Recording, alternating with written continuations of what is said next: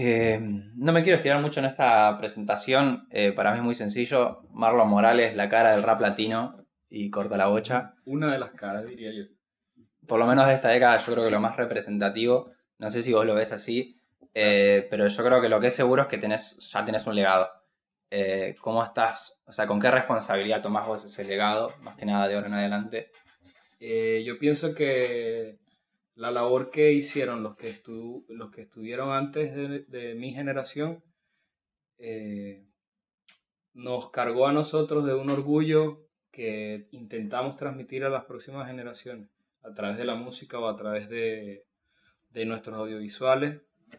El hecho de que se tribute todo el tiempo eh, con los temas, que se recuerde que antes de nosotros hubo otra gente y que nosotros no estamos inventando el, ni el 10% de lo que estamos haciendo, sino estamos simplemente interpretando y de alguna u otra forma decodificando eso que, esa información que nosotros recibimos de, de los OGs y de la gente que estuvo eh, remándola sin ningún tipo de infraestructura, ni física, ni de ningún tipo, para sacar a, flote una movida que hoy por hoy podría decir yo que es de las más representativas de, del panorama hip hop a nivel global, específicamente en, el rap latino, que es la, escena de, hip hop venezolano.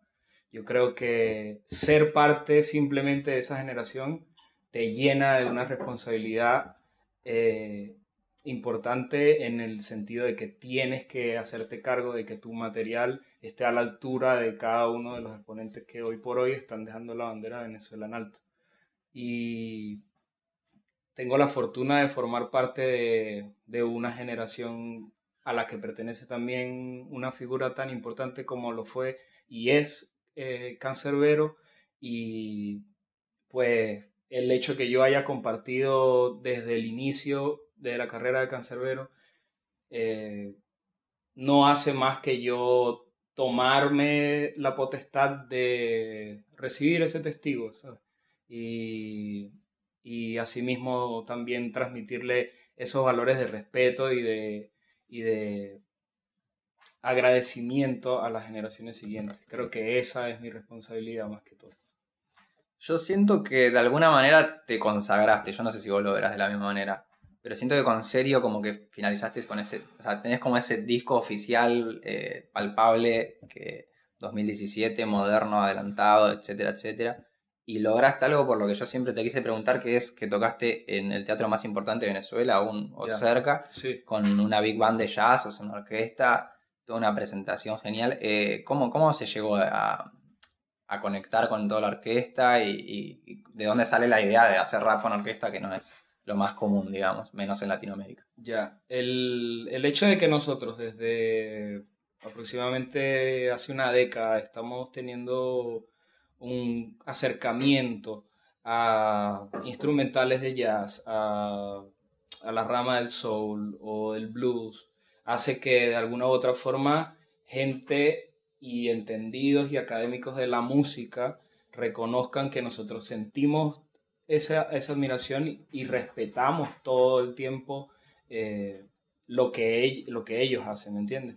Entonces, el, el, hecho de que ellos nos consideren similares o que nos consideren iguales, porque nosotros no somos eh, músicos académicos ni mucho menos, ¿sabes? Y, y sí habrá algún par de nosotros que, que sí ha tomado clases directamente de música, pero nosotros los raperos somos totalmente autodidactas. Entonces el hecho de que, de que músicos de verdad, eh, eso lo pongo entre comillas, nos considera a nosotros también parte de, la música, eh, pues para mí solamente representa no solo una consagración, sino un logro personal de saber que, que sí, sí sirvió el hecho de que me haya dado la tarea de tributarlos todo el tiempo, ¿sabes? Porque de una u otra forma eh, esa, relación eh, hace una conexión inmediata con,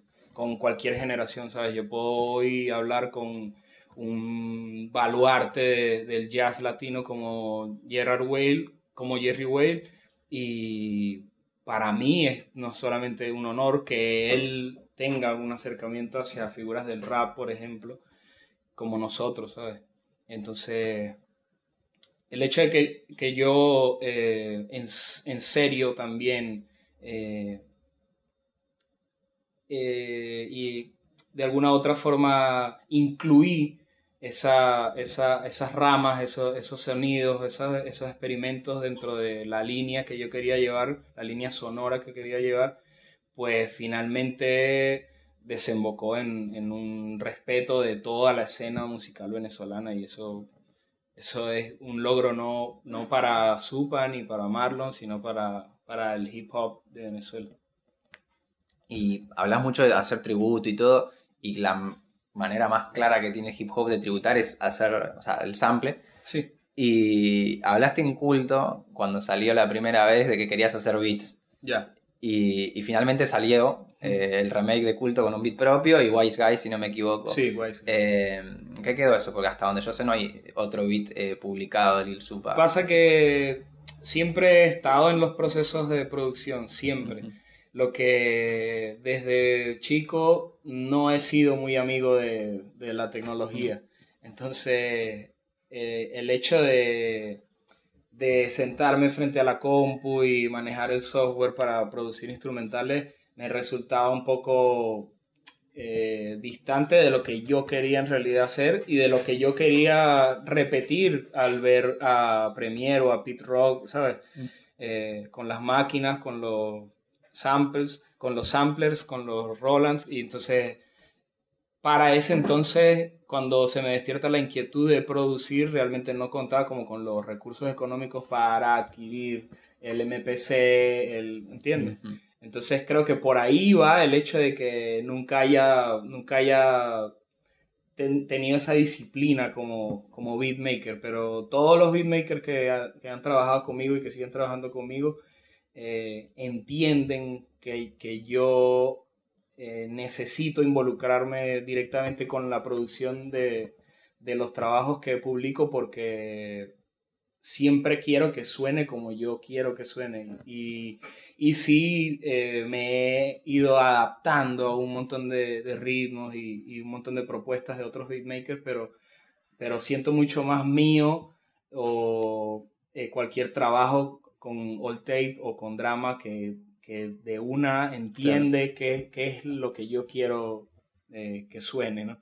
Entonces, tipo, soy de los que manda notas de voz con sonidos y onomatopeyas diciéndole más o menos cómo quiero que suene la caja y no sé qué, y por ahí, de alguna u otra forma, eso, es un, eso también es una, valga la redundancia, una forma de sampling, ¿no? El hecho de que yo...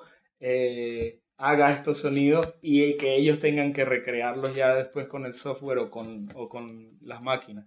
Y entonces siempre he estado ahí, o sea, en el beatmaking siempre he estado. Lo que es que no, no por ejemplo, no, no me he tomado la tarea de, mira, voy a agarrar y editar unos 8 bits y 10 bits y soltarlos a mis amigos, sentarme en la compu, pero es por eso, por ese hecho. También me pasó mucho con el diseño gráfico de que de que sigo apelando mucho a lo del papel y el dibujito para que luego el que, el que sí es amigo de las computadoras pues traduzca todo eso. Y yo siento que es como, eh, desde serio y todo, como que hay una llegada a otra etapa de la vida de Marlon Morales, sí, vos dirás, eh, con esto de hacer beats, eh, como hablamos de tocar con bandas, el CD con Big Menú, etc. y una de esas cosas que yo me imagino que te debe haber cambiado la vida y probablemente toda tu carrera artística ahora en adelante, es que este año fuiste padre, si no me equivoco. Sí. Eh, ¿Vos cómo sentís que va a estar afectando eso a tu música? ¿Cómo la está afectando desde ya? Este, bueno, pasa que durante el proceso de serio, de conceptualización, eh, sufrí la pérdida de mi padre y eso de alguna u otra forma mm, me, me llevó a la a la... Por ahí yo le llamaría a una nueva actitud ante la vida, ¿sabes? O sea, el hecho de que de un día a otro eh, deje de, gozar de la presencia física de quien me enseñó casi todo lo que sé, de todo lo que sé, eh, me, me, cambió muchísimo. Entonces, de, de, ahí en más, solamente se generó un hambre distinta por las cosas, ¿sabes?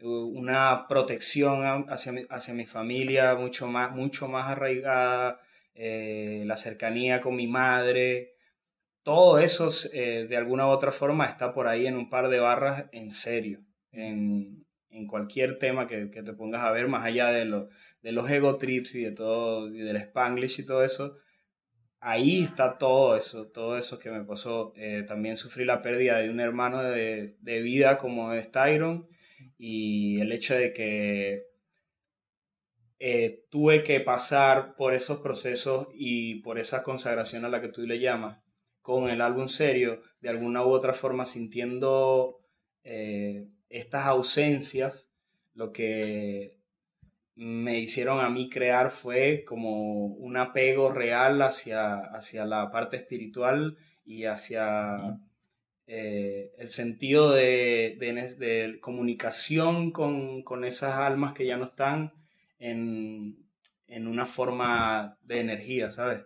Entonces, se nota en luz, se nota, se, nota en nirvana, ¿sabes? Eh, tipo, que yo creo que ahora, de ahora en más, en que si de alguna u otra forma me he hecho cargo de mi familia, el hecho de que ahora realmente una personita dependa de mí y de su madre, eh, no hace más que llenarme de, de, fuerza y valores nuevos, porque lo, lo lo que yo rescato de, toda esta etapa que apenas está comenzando es el, sentido de novedad. Tenía tiempo, mucho tiempo, que no tenía este esta sensación de novedad con algo, ¿sabes? Tipo, que podía ir a otros países y tenía, eh, no sé, un disco con una banda y me presentaba en un teatro importante, tal, pero finalmente estaba dentro de mi zona, ¿sabes? Y lo de ser padre es totalmente nuevo. Claro. Y, y entonces hoy por hoy solamente tenía hijos como serio y hijos como claro y ahora tengo una bendición que se llama Luis y no, no, tengo otra cosa que agradecerle a la vida por permitirme a mí tener eh, eh, ese, ese, nuevo comienzo eh, en, en, una edad, en una edad determinante para cualquier hombre que son los medios 30 que que te hacen, ahí es donde se demuestran quiénes están hechos para seguir y quiénes están, ahí es donde se separan los niños de los hombres, como dicen. Entonces, eh, este, en este sentido, Luis lo único que está haciendo en mí es generarme una, una necesidad de producción eh, que no había experimentado antes como una como un compromiso real, ¿sabes? Como, como siempre hemos sido artistas independientes y vamos a nuestro ritmo y estamos como eh, de alguna u otra forma cómo fluyan las cosas, etc. El hecho de que, de que esté Luis ahí creciendo cada día eh, no hace más que a mí mismo acelerarme los procesos creativos y eh, hay que hacer esto y hay que hacer lo otro y, formarme una disciplina que es totalmente nueva para mí, aunque soy bastante maniático con el control y bastante disciplinado para mi trabajo, esto es totalmente nuevo y me tiene fascinado.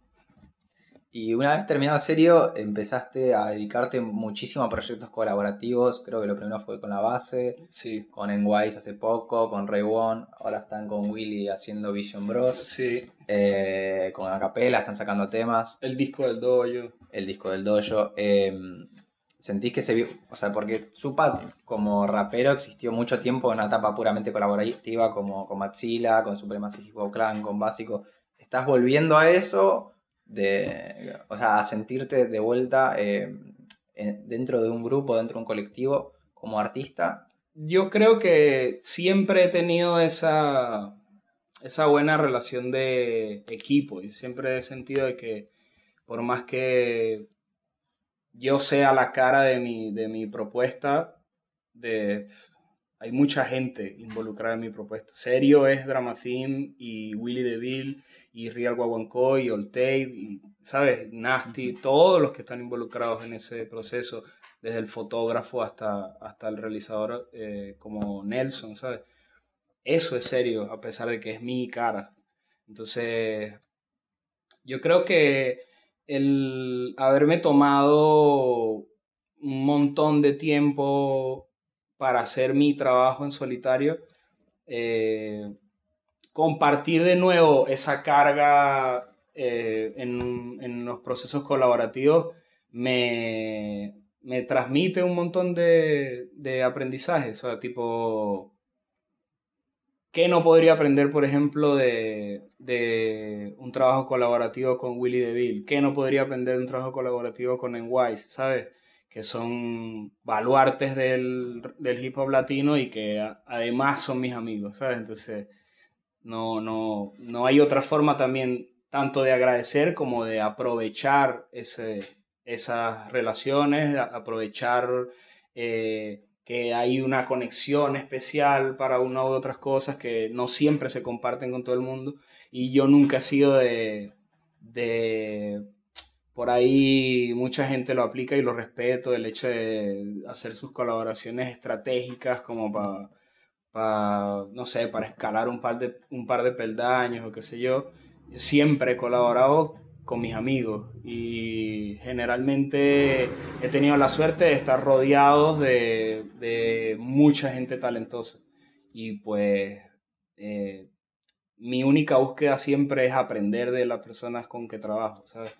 Y el haberme tomado tanto tiempo para desarrollar mi proyecto individual, lo único que me dispuso luego de, de todas las giras y todos los conciertos con el álbum serio, fue entonces eh, todos, esos, todos esos proyectos que estaban en pausa eh, por haber yo decidido hacer serio, pues los llevé a cabo eh, después que mm. solté toda, toda esa carga de serio. ¿no? Entonces, nada, me estoy divirtiendo muchísimo en todos estos procesos, me estoy divirtiendo muchísimo porque me estoy dando cuenta que, que es mucho más importante cuando le comparto eh, mis inquietudes a, a, otro, a otro exponente que admiro muchísimo y que respeto muchísimo y que está en, la disposición también de, eh, en este proyecto colaborativo, separarse de su trabajo y que yo separe un poco mi identidad para crear una identidad nueva como grupo, ¿entiendes? Entonces, eso es lo que siempre he buscado. O sea, el que el Supa de Supremacy no se parezca tanto al Supa de Índigo y el Supa de Índigo no se parezca tanto al Supa de Matzila y el de Matzila no se parezca tanto al de Claro y el de Claro no se parezca tanto al de Serio y el de Serio no se parezca tanto, ¿entiendes? Entonces lo mismo pasa ahora y como todos estamos escuchando todo el tiempo cosas diferentes, pues si compartimos alguna línea ahí, vamos a, vamos a, va a facilitar mucho más el camino a la hora de, crear una identidad nueva dentro de, dentro de ese universo de ideas. Entonces, obviamente, eh, mis inquietudes con la base no son iguales a mis inquietudes con Willy DeVille, por ejemplo, que sí compartimos mucho en códigos de, eh, estricto hip hop, pero sé mm, que con Willy DeVille el tema sci-fi, el tema synthwave, está mucho más por lo, el rock, por, por lo que nosotros nos gusta, aparte de, todo lo que hacemos dentro del hip. Entonces, nada, eh, yo creo que el 2020 eh, obviamente tiene una carga importante energética por el hecho de que estamos iniciando una nueva década, entonces va, va a despertar en mí como también otras sensaciones que tal vez me lleven a volver a, encerrarme en un material, en un proyecto individual. Que ya están un par de cosas ahí conceptualizadas y que están en, el papelito. Pero, pero sí, me estoy tomando la libertad de, hacer, de cumplir y satisfacer todas esas inquietudes musicales que dentro o bajo el nombre, dentro de la historia de Lil Supa y bajo el nombre de Lil Supa, eh, por respeto prefiero no tocarlas, ¿entiendes? Entonces prefiero por ahí seguir respetando la carrera de Lil Supa y la historia de Lil Supa y escribir otra página con otro seudónimo, con otro, bajo otro perfil que me permita a mí abrirme campo, por ejemplo, en, la movida electrónica, por decírtelo así, ¿sabes? O en el rock. Eh, entonces, yo, yo quiero que, eh, que, esa intención se note siempre y tal vez por eso lo de eh, los múltiples acas, todo eso es bastante intencional porque yo me recuerdo de Robert De Niro y Robert De Niro tiene muchos papeles importantes, pero el que los ejecuta es Robert De Niro, ¿sabes? Y lo mismo pasa con, con todos. Yo quiero que recuerden eh, que esta obra perteneció a un, solo, a un solo individuo, pero que tuvo la habilidad de desdoblarse en 15 formas y tuvo 18 colores por ahí que tienes para escoger dentro de, toda esa historia que armó. Entonces, creo que ya está llegando el momento de que, de que venga un trabajo individual, pero todavía no, no, no sabría decirte si va a ser de rap o si va a ser de sci-fi, no tengo idea pero el tiempo lo dirá y, hoy por hoy yo me siento en la libertad de, de decidir realmente. Eh, no quiere decir que a los 17 cuando comencé o a los 16 cuando comencé no lo decidía yo, pero estaba mucho más eh, influenciado por quienes me rodeaban y tal vez eh, el hecho de que ahora a los 34 tenga un criterio mucho más firme dentro de, la música y que, que, sé que soy capaz de hacer esto y que sé que soy capaz de hacer lo otro, pues me, lleven a mí a, a, ser el dueño realmente de, todo lo que yo hago y que, que, que puedo confiar en, en, mis inquietudes y que puedo confiar en ese criterio que he formado y que, y que me queda muchísimo por aprender y si no los intento no lo voy a aprender. Bueno, eso me parece una conclusión fantástica para esta entrevista. Nada, muchísimas gracias por, a ti, por darla. Y, bueno, gracias por ver. A ti, por...